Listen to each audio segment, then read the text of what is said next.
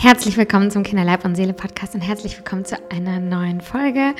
Heute darf ich ganz, ganz herzlich und mit viel Freude Christina von Chusam begrüßen. Christina und ich haben uns quasi kennengelernt, weil wir ein Themengebiet haben, was uns beide total beschäftigt hat. Und zwar hat jeweils ein Kind so überhaupt keine Lust auf Brei oder püriertes Essen gehabt und wir mussten so ein bisschen davon abweichen was Christina daraus aber gemacht hat, erfährst du jetzt in dieser Folge. Ich finde, wir lernen ganz viel. Es geht vor allem darum, dass wir uns alle bei der Beikosteinführung ein bisschen entspannen.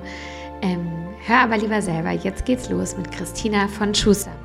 So, liebe Christina, herzlich willkommen in meinem Kinderleib und Seele Podcast. Ich freue mich total, dass es klappt, dass wir zueinander gefunden haben, weil wir haben beide quasi eine große Schnittmenge an Themen, die uns beide beschäftigt. Darüber reden wir gleich. Bevor es jetzt losgeht mit unserer Folge, vielleicht kannst du dich für die HörerInnen einmal vorstellen, sagen, ähm, wer du bist, was du machst und wie deine Lebensumstände so sind.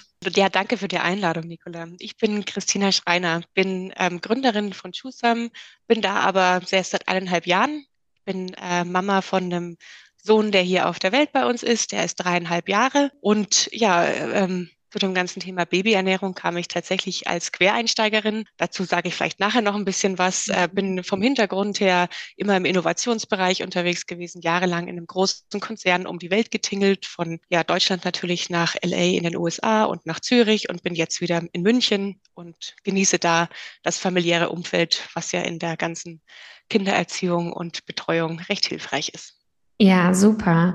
Und wir haben uns so ein bisschen kennengelernt, weil wir tatsächlich einen ähm, thematischen Schnittpunkt haben. Ähm, ich beschäftige mich ja als Ernährungsmedizinerin schon länger mit dem Thema Baby- und Kleinkindernährung. Ähm, und habe mich dann nochmal explizit mit dem Thema Baby-led Weaning beschäftigt, weil mein zweites Kind, mein erstes war das klassischste, wirklich Brei-Baby. Ich konnte den kompletten Fahrplan komplett so durchziehen wie aus dem Bilderbuch und ich dachte mir, warum machen sich eigentlich alle immer so einen Kopf? Und dann kam meine Tochter. Meine Tochter hat erstmal überhaupt ein Jahr fast nichts angerührt an Nahrungsmitteln. Und wenn sie was angerührt hat, ähm, dann was zum selber halten, zum selber essen. Sie war auch ein Stillkind, das kam vielleicht auch noch so quasi in Anführungsstrichen erschwerend hinzu. Und so war ich damit ähm, gezwungen, mich von meiner ähm, konservativen, kinderärztlichen Beikostrichtung mal weg zu ähm, entfernen und andere Wege zu gehen und war dann relativ überrascht. Erstens, wie viel leichter das dann geklappt hat. Ähm, und zweitens war ich auch sehr überrascht, als ich mich nämlich beschäftigt habe mit diesem Beikostfahrplan, wie ähm, unterschiedlich das in jedem Land ist und es eigentlich bei jedem Baby sein kann. Und ich dachte mir so, irgendwie, ich bin da so davon ausgegangen, das ist jetzt so der Weg. Und der ist es gar nicht. Und so bin ich zu diesem Thema gekommen. Und ich glaube, du hast eine ähnliche Geschichte erlebt, oder? Genau, mein äh, Sohn kam 2020 zur Welt und hat auch, äh, ein ganz großes äh, Stillkind, hat das auch sehr geliebt und hat sich so überhaupt nicht für Brei interessiert. Und ich stand auch da wie der Ochs vom Berg und dachte mir, okay, ähm, hä, ist das nicht Standard, ist nicht automatisch ein Brei, äh, ein Kind freut sich auf Brei und habe mich dann sehr intensiv damit beschäftigt und eben auch die spannende Welt von Baby-led Weaning entdeckt und da eben auch ähm, sehr schnell festgestellt, dass er das liebt, mit den Händen selbst zu begreifen, ähm, was da vor ihm liegt ähm, und so ja, habe ich mich damit beschäftigt inhaltlich. Ähm, und da das ihn auch gut beschäftigt hat, auch mit den Händen, war das ein ganz guter Match für uns beide. Und es war dann eine ähnliche Geschichte, auch wie ich das gerade erzählt habe. Sobald dein Sohn selber essen konnte und nicht gefüttert wurde, war das ein Weg, den er auch mit Freude gehen konnte. Total. Und da hat man auch gemerkt, dass er Spaß daran hat, auch einfach mit dem Essen, mit den Händen, selbst, ich will jetzt nicht sagen spielen, aber das ist es natürlich, ne? Ein Erkunden ja. von Texturen hat ihm viel Spaß gemacht mit dem Brei. Hat ihn ganz am Anfang vielleicht ein bisschen interessiert, aber auch nur dann, wenn er eben selber entscheiden konnte, wann der, wann der Löffel kommt, das selber machen wollte. Also dieses gefüttert werden war einfach für ihn keine Option und ähm, haben wir dann auch sehr schnell aufgegeben ganz ehrlich, die ersten äh, Baby-led Weaning Wochen, also wo ich dann gekochte ähm, Kar Karotten oder ähm, Kartoffeln ihm gegeben habe, pur oder Avocado, ähm, da konnte er da überhaupt nicht greifen. Ne? Aber mhm. da haben wir ihm geholfen mit der Hand. Er hat unsere Hand geführt zu seinem Mund, aber er war immer der Chef irgendwie. Und das war für mhm. ihn das Ausschlaggebende. Mhm. Und ähm, ich weiß mittlerweile auch aus der Praxis, weil ich mittlerweile Ernährungsärztin geworden bin, dass wir nicht die einzigen Eltern sind, die diese Erfahrung machen. Und ich habe ähm, persönlich erlebt, und das zeigt eben auch die Studienlage, dass vor allem die Stillbabys, die einfach ähm, irgendwie an die Brust gewöhnt sind, oft Probleme haben mit dem Brei und dieser Beikostfahrplan, der ja irgendwie so suggeriert, jede Woche mache ich jetzt was Neues und ich gehe da so straight durch von dem einen Gemüse zum nächsten und dann wird es angereichert und dann kommt da noch eine Kartoffel dazu und so weiter. Ähm, der funktioniert eben nicht und es ist für manche Eltern wahnsinnig frustrierend. Ja, ich habe, als ich mich damit beschäftigt habe, auch so fand es ganz spannend zu sehen, was ist denn die Zielsetzung dieser Beikostphase. Ne? Und in mhm. Deutschland ist das ja sehr arg, dieses, es geht darum sicher, es muss sicher sein. Das ist das Wichtigste. Es geht nicht darum, Spaß zu haben oder mhm. ja, ähm, Geschmack zu entwickeln, ähm, Konsistenzen, Texturen kennenzulernen, sondern es geht um Sicherheit. Und ähm, in vielen anderen Ländern geht es eben darum, ähm, um ja eine Experience, um ähm, wie kriege ich das Kind dazu, seinen eigenen Willen zu entdecken, seinen Geschmack zu entwickeln. Das fand ich ganz spannend zu sehen, dass eben gerade auch dieser Fahrplan, wenn man ihn aus einer Erwachsenenperspektive denkt, ganz lustig ist, wenn mir jemand vorschreiben würde, ich habe jetzt das zu essen und so und so viel Gramm und zwar immer mittags so und so viel, mhm. würde ich sagen, aber heute habe ich keinen Hunger oder genau. heute habe ich Riesenhunger ähm, und das ähm, also hat für uns nicht so gepasst und kann ich verstehen, wenn es für andere nicht passt. Ich verstehe aber auch einen Aspekt, dass diese Sicherheit natürlich, gerade wenn man äh, das erste Mal Eltern ist und diese Phase durchmacht, ja. braucht man ja irgendwas, wo man sich festhält. Also mhm. ich, äh, ich, verstehe so diesen Gedanken, warum man nach was sucht. Ne? In dieser mhm. Elternschaft ist man ja schon oft überfordert, da ist das hilfreich, aber es passt für viele halt ja. nicht. Genau. Und das finde ich, äh, bin ich der gleichen Meinung. Es gibt ja ähm, auch Eltern, für die das ganz wunderbar passt und wo so ein Fahrplan eben ganz viel Orientierung erstmal gibt. Und ähm, wichtig aber für die HörerInnen finde ich schon zu sagen, dass das ein Vorschlag ist, der vielleicht für gar nicht so wenig Babys auch gut funktioniert, aber für manche eben auch nicht. Und es ist ein reiner Vorschlag. Es wird ähm, in Deutschland jetzt nach diesem Fahrplan gemacht, den ihr vielleicht auch kennt. Wenn ihr da nochmal nachhören wollt, gibt es auch andere Podcast-Folgen dazu. Ähm, und in anderen Ländern wird ein ganz anderer Vorschlag gemacht. Und ähm, die Babys sind aber da nicht weniger ähm, gut mit Nährstoffen versorgt als jetzt in Deutschland. Also das ist ein Vorschlag, der eher aus einer Tradition gewachsen ist, als jetzt aus einer puren Wissenschaftlichkeit. Ähm, wir aber mittlerweile wissen, wenn man diesen Vorschlag jetzt so einhalten kann, ist es unwahrscheinlich, dass dein Baby Nährstoffmangel erfährt. So kann man es vielleicht sagen, aber alles andere ist auch okay. Und die, da reden wir auch immer mal wieder auch in anderen Folgen drüber. Die Tageszeiten sind da sowieso völlig egal. Ja, ja. genau. Und ich finde eben auch diesen Aspekt, ähm, auch wieder aus dem Amerikanischen so ein bisschen Food under one is just fun schon ganz wichtig, weil was ist denn das Hauptziel im ersten Lebensjahr beim Essen? Wir wollen eigentlich eine positive Beziehung zu Lebensmitteln beginnen. Ja. ja. Und das ist so der Gedanke und nicht, dass das Baby ein Gläschen lernen muss. Ja, und ich, also ich habe das sehr als befreiend empfunden, so mhm. dieses Weg von, es müssen diese gewisse Anzahl an Kalorien ins Kind kommen, sondern eben dieses, genau, es ist Beikost und es geht als ja, Zusatz zu dem, was es an, ähm, sag jetzt mal, Säuglingsnahrung bekommt, ob das Stillen oder Fläschchen oder was auch immer da die primäre Quelle ist, ähm, ist die Beikost was, was dazu passiert. Und eben, es geht nicht darum, möglichst schnell weg von der Flasche zu kommen, möglichst schnell weg vom Busen zu kommen, sondern eben, ja, ähm, das dazu anzubieten, um genau, wie das die Amerikaner schön sagen, es geht um Spaß, um eine Beziehung zum Essen, auch zum Hungersättigungsgefühl. Ne? Wie fühlt sich das denn an, wenn ich auf einmal babsatt bin oder vielleicht mhm. auch weil die Süßkartoffel so lecker war, ein bisschen zu viel reingemanscht habe, ja. Ja, genau. Also Baby-led, also vom Baby quasi gesteuert. Und trotzdem sind die Eltern natürlich, wenn sie jetzt sagen, ah, jetzt möchte ich diesen Weg dann doch ein bisschen mehr versuchen oder er passt mehr zu meinem Kind, unsicher, weil es jetzt, weil es nicht so diesen direkten Plan gibt als Vorschlag. Was ist denn so deine Erfahrung? Wie startet man eigentlich am besten? Wo fängt man überhaupt an? Fängt man so an, wie, wie das der Beikostplan auch vorgibt mit einem Gemüse? Oder was war bei euch denn gut? Hm. Ja, fand ich auch ganz spannend, weil es eben genau komplett, es gibt ein paar Leitlinien mit ungeeignete Lebensmittel und irgendwie Bedingungen, die es einzuhalten gibt, mit gerade mhm. sitzen und so weiter. Und das war's. ähm, ja. Ich habe mich dann erstmal dran getastet, wo, wo, ich mich auch wohlgefühlt habe, ähm, anzubieten. Ähm, und das waren tatsächlich einfach, äh, ich sage jetzt mal, pure und ähm, gedünstete Gemüse- und Obstsorten. Wir haben tatsächlich mhm. am Anfang auch den Apfel immer gedünstet, ähm, weil mhm. wir uns da sicherer gefühlt haben. Und das hat ähm, unser Sohn auch sehr genossen. Der liebte das eben auch mit den Fingern da einfach zu manchen und Sachen zu mhm. erfüllen. Was er geliebt hat, was er leider jetzt gar nicht mehr mag, ist zum Beispiel auch Avocado. Ähm, mhm. also auch alles, was es so an, an weichen Sachen gibt. Ähm, und ein richtiger Gamechanger für uns war am, tatsächlich am Anfang dieses Riffelmesser zum Schneiden, ja. weil er natürlich noch so tapsig war, dass ihm alles davon geflutscht ist äh, mhm. an den mhm. Kartoffeln. Und ähm, das war echt toll mit diesem Geriffelten dann zum Greifen auch.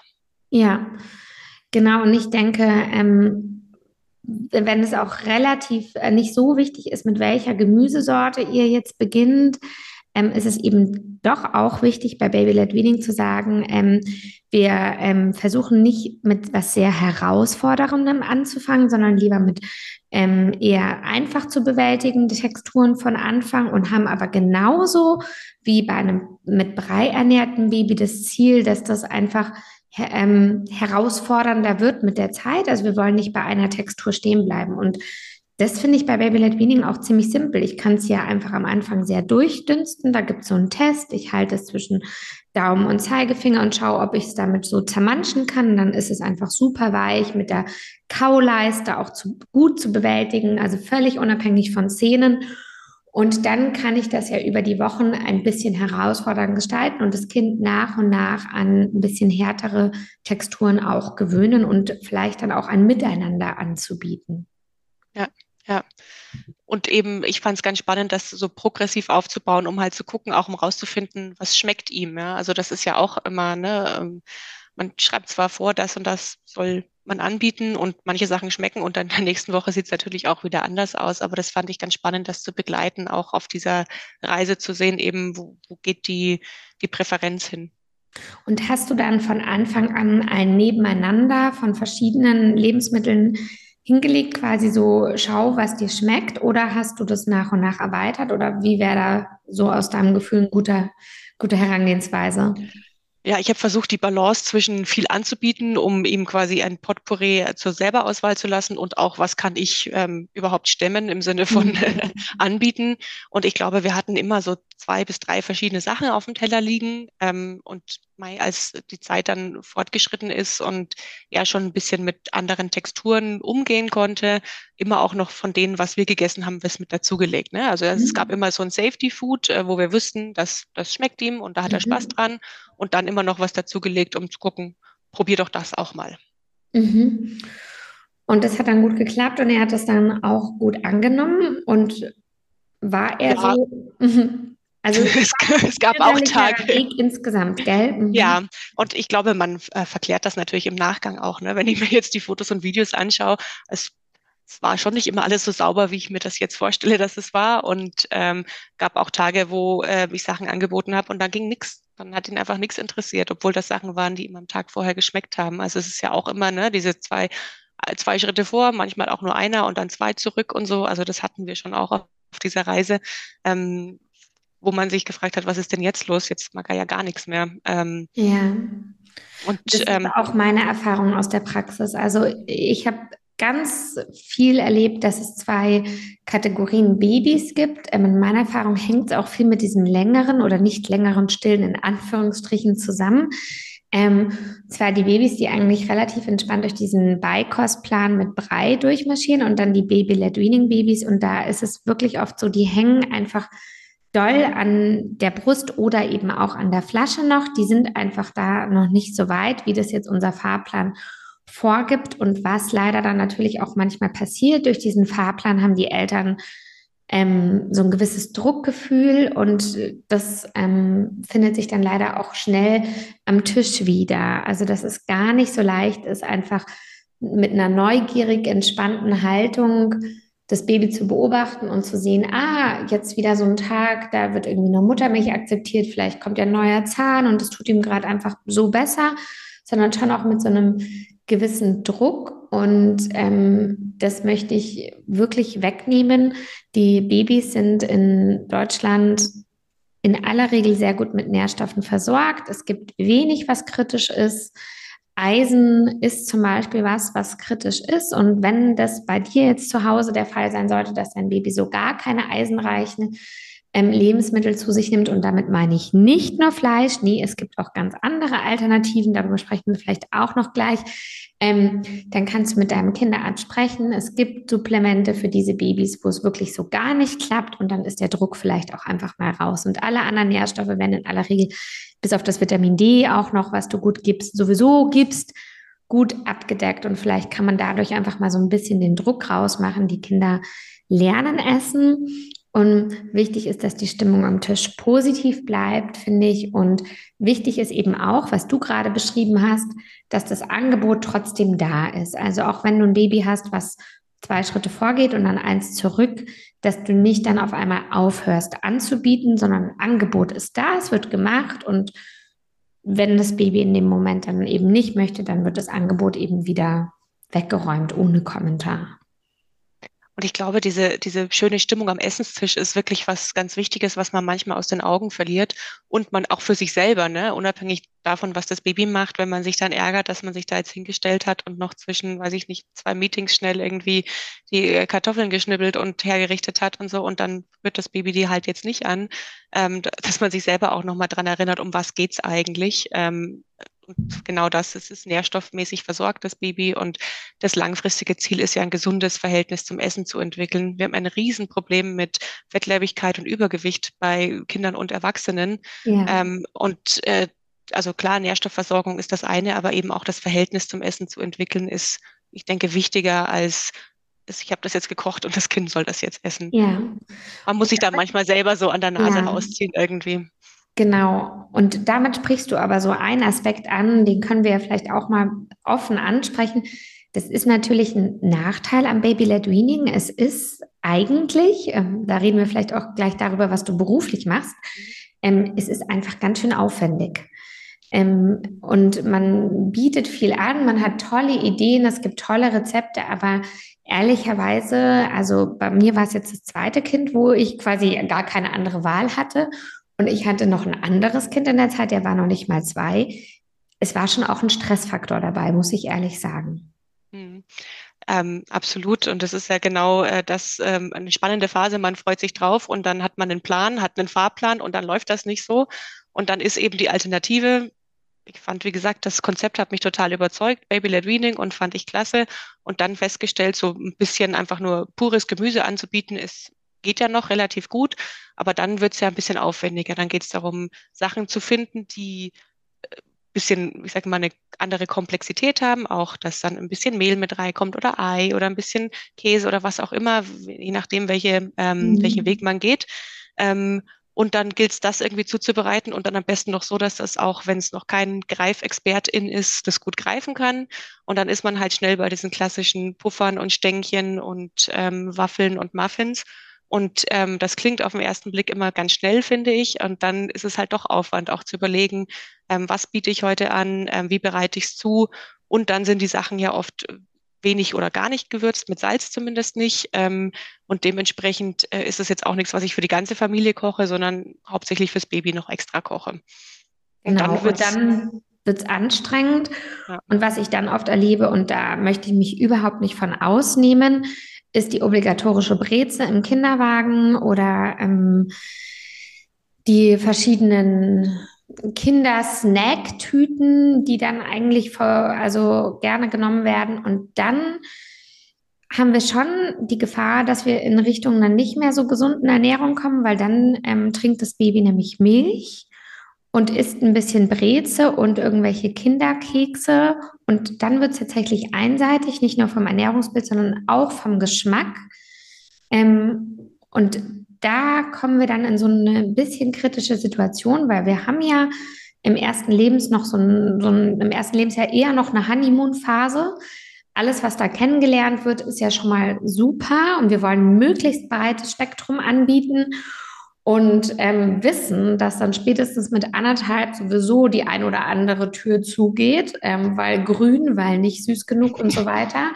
Ähm, und da wird es eben, finde ich, einseitig und das kann man den Eltern auch gar nicht so vorwerfen. Es ist einfach ein enormer Aufwand, da irgendwelche Plätzchen und Taler und was weiß ich noch zu brutzeln für das Kind, was einfach per Tu eben nicht den Brei-Fahrplan einhält. Ja.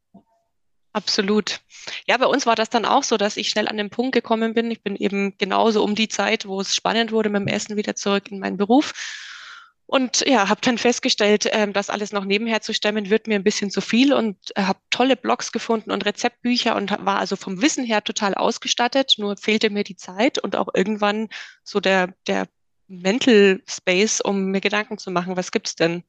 Und da bin ich dann über einen Punkt gestolpert, dass ich mir gedacht habe, warum kann ich das eigentlich nicht kaufen? Ähm, ich ja. kann ja Gläschen überall kaufen und Brei gibt's und, und Snacks gibt's, aber gesunde Babynahrung, die nicht püriert ist, gibt's irgendwie nicht.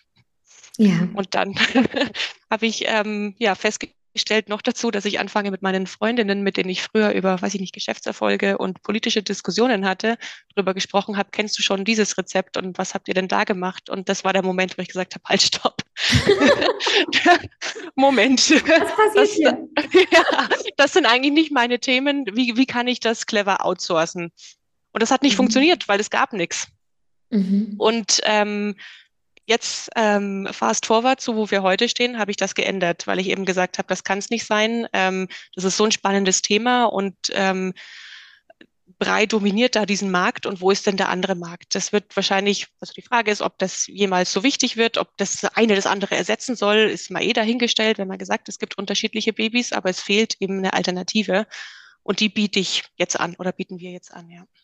Ja, und ähm, ich weiß es schon, ich durfte auch schon probieren und dachte mir so, Mist, ihr kommt so quasi ein Jahr zu spät mit, äh, mit äh, eurer Idee für mein zweites Kind, aber ähm, überhaupt kein Problem. Auch in der Kleinkindphase finden die eure Produkte ganz toll. Ähm, ja. Was habt ihr denn jetzt da so im Angebot und wie ähm, funktioniert das? Genau, ich habe dann Choosem gegründet und ähm, wir bei Choosem machen im Endeffekt breifreies, tiefgefrorenes Convenience-Essen. Jetzt bin ich vorsichtig mit der Verwendung von Convenience, weil das ja sehr schnell in der Schublade landet. Von Convenience ist immer schlecht. Was wir aber gesagt haben, wir machen qualitativ hochwertige Babynahrung, die eben nicht nur den Bedürfnissen von den Kleinen gerecht wird, sondern auch denen von, ja, ich sag mal, besorgten und geforderten Eltern. Mhm. Wir machen tiefgefrorene Bites und Bällchen, die hauptsächlich aus Gemüse basiert, äh, Gemüse bestehen und mhm. dazu eben ähm, weitere Sachen wie ein Dinkelmehl oder ein Couscous haben wir ein Bällchen. Und das sind alles äh, quasi Gemüsebratlinge in kleiner Form. Also die haben so eine Nuggetform oder so eine Bällchenform. Und das sind so das, was man heute auf allen reifrei Baby-led Weaning Blogs an Rezepten findet, was man an Gemüsepuffern machen kann und Bratlingen da haben wir jetzt ähm, die quasi Best Six rausgenommen und ähm, Weiz und Bällchen für ähm, die ganz kleinen und schon ein bisschen älteren, also eben 18 Monate nennen wir es, ähm, die dann schon ein bisschen Salz enthalten zum Beispiel. Und die für die ganz Kleinen haben wirklich gar kein Salz und es ist nur das drin, was man zu Hause verkochen würde. Also wirklich mit bestem Gewissen sich da Unterstützung holen kann. Halleluja. hätte ich, ich hätte das so gerne gehabt. Also Ja, also ich tatsächlich auch und ähm, auch, also wie gesagt, meiner ist jetzt dreieinhalb, der isst das auch immer noch gerne, ähm, nicht jeden Tag und nicht immer pur, sondern dann gibt's halt auch mal noch was anderes dazu. Dann dippt das irgendwo rein, das ist auch okay, aber ich habe das ähm, Gefühl, wir haben da eine, eine gute Alternative, um äh, was Gemüsiges anzubieten, das eben jetzt nicht ein Riesenaufwand ist im Kochen und wenn es heute mal nicht geht, dann ähm, ja, isst einer von uns gerne. Mega gut, mega gut.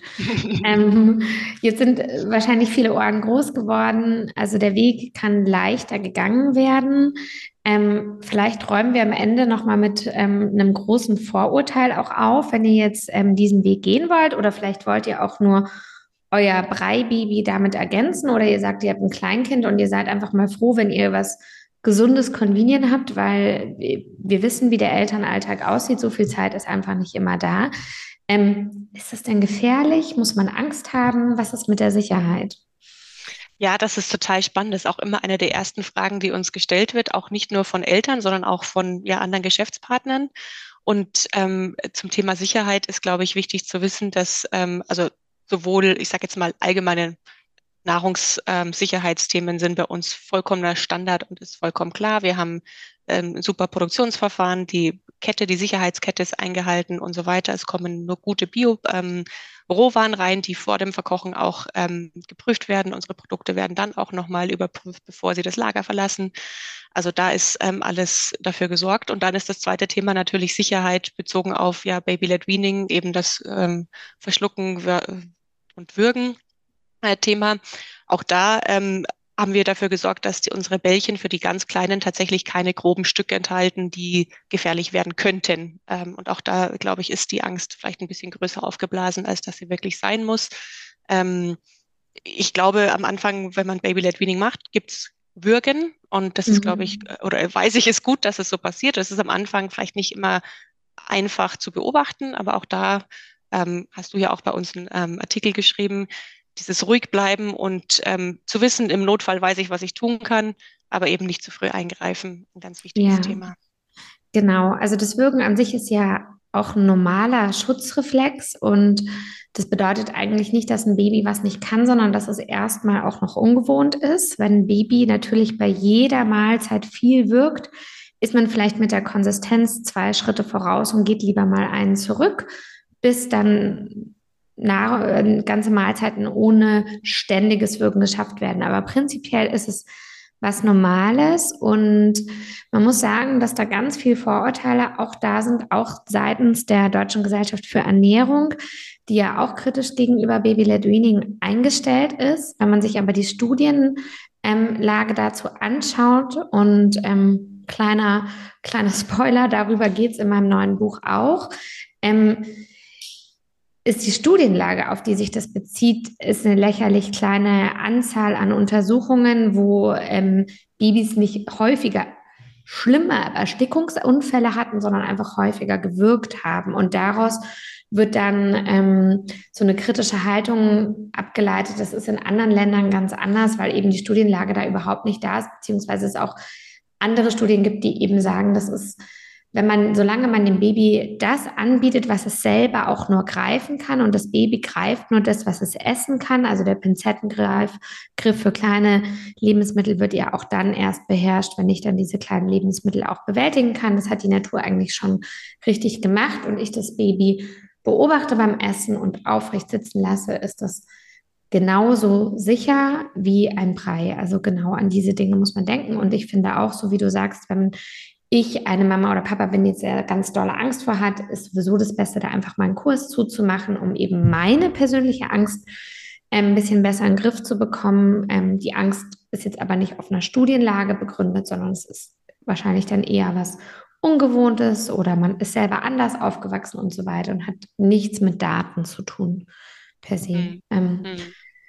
Genau, ähm, es gibt Babys, ähm, nur einmal der Vollständigkeit halber, die eben lange Schwierigkeiten haben mit schwierigeren Texturen.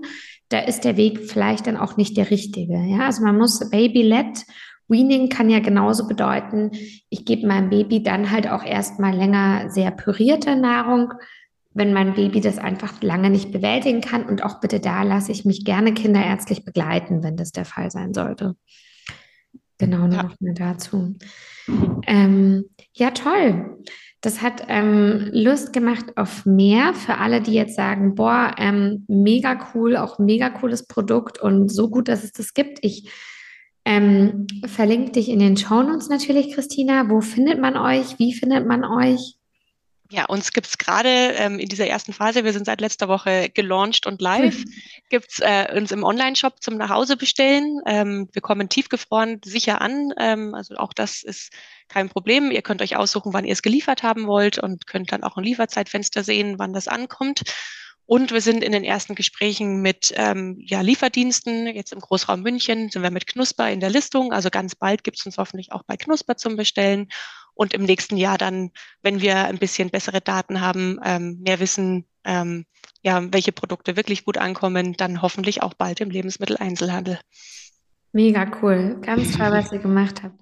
Dann sage ich jetzt vielen Dank für deine Zeit und für den Einblick in ähm, deine Gedankenwelt und danke, dass du bei mir warst. Danke für die Einladung, hat viel Spaß gemacht.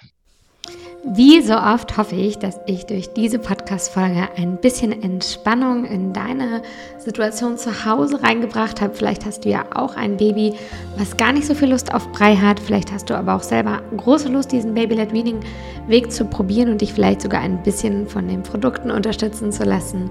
Ähm, ich sage dir jetzt vielen Dank fürs Einschalten und bis zum nächsten Mal, deine Nicola.